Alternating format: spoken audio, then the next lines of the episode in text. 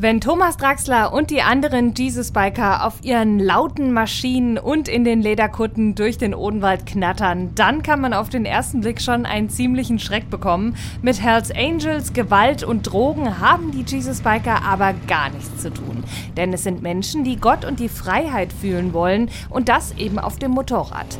Einer, der mit Leib und Seele dabei ist, ist Thomas Draxler aus Schafheim im Odenwald und er hat die Jesus-Biker auch gegründet. Für mich ist Freiheit die Sonne Sonne zu spüren, den Wind auf der Haut, mit dem Moped unterwegs zu sein, Frieden im Herzen zu haben. Zu Gott gefunden hat Thomas auf einem ungewöhnlichen Weg, nämlich durch einen schweren Unfall, erinnert sich sein Sohn Tom. Ich war auf der Leiter, wir haben uns unterhalten und dann äh, ist er plötzlich durchgekracht.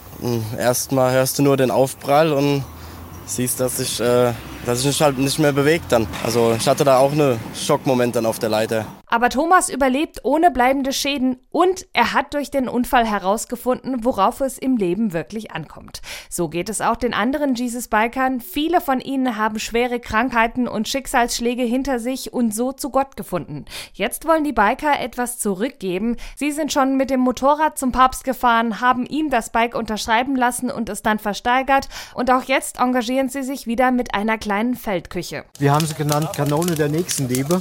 Wir haben schon eine Menge Geld Geld äh, eingesammelt. Zum einen für das Ahrtal und zum anderen für die Ukraine-Hilfe.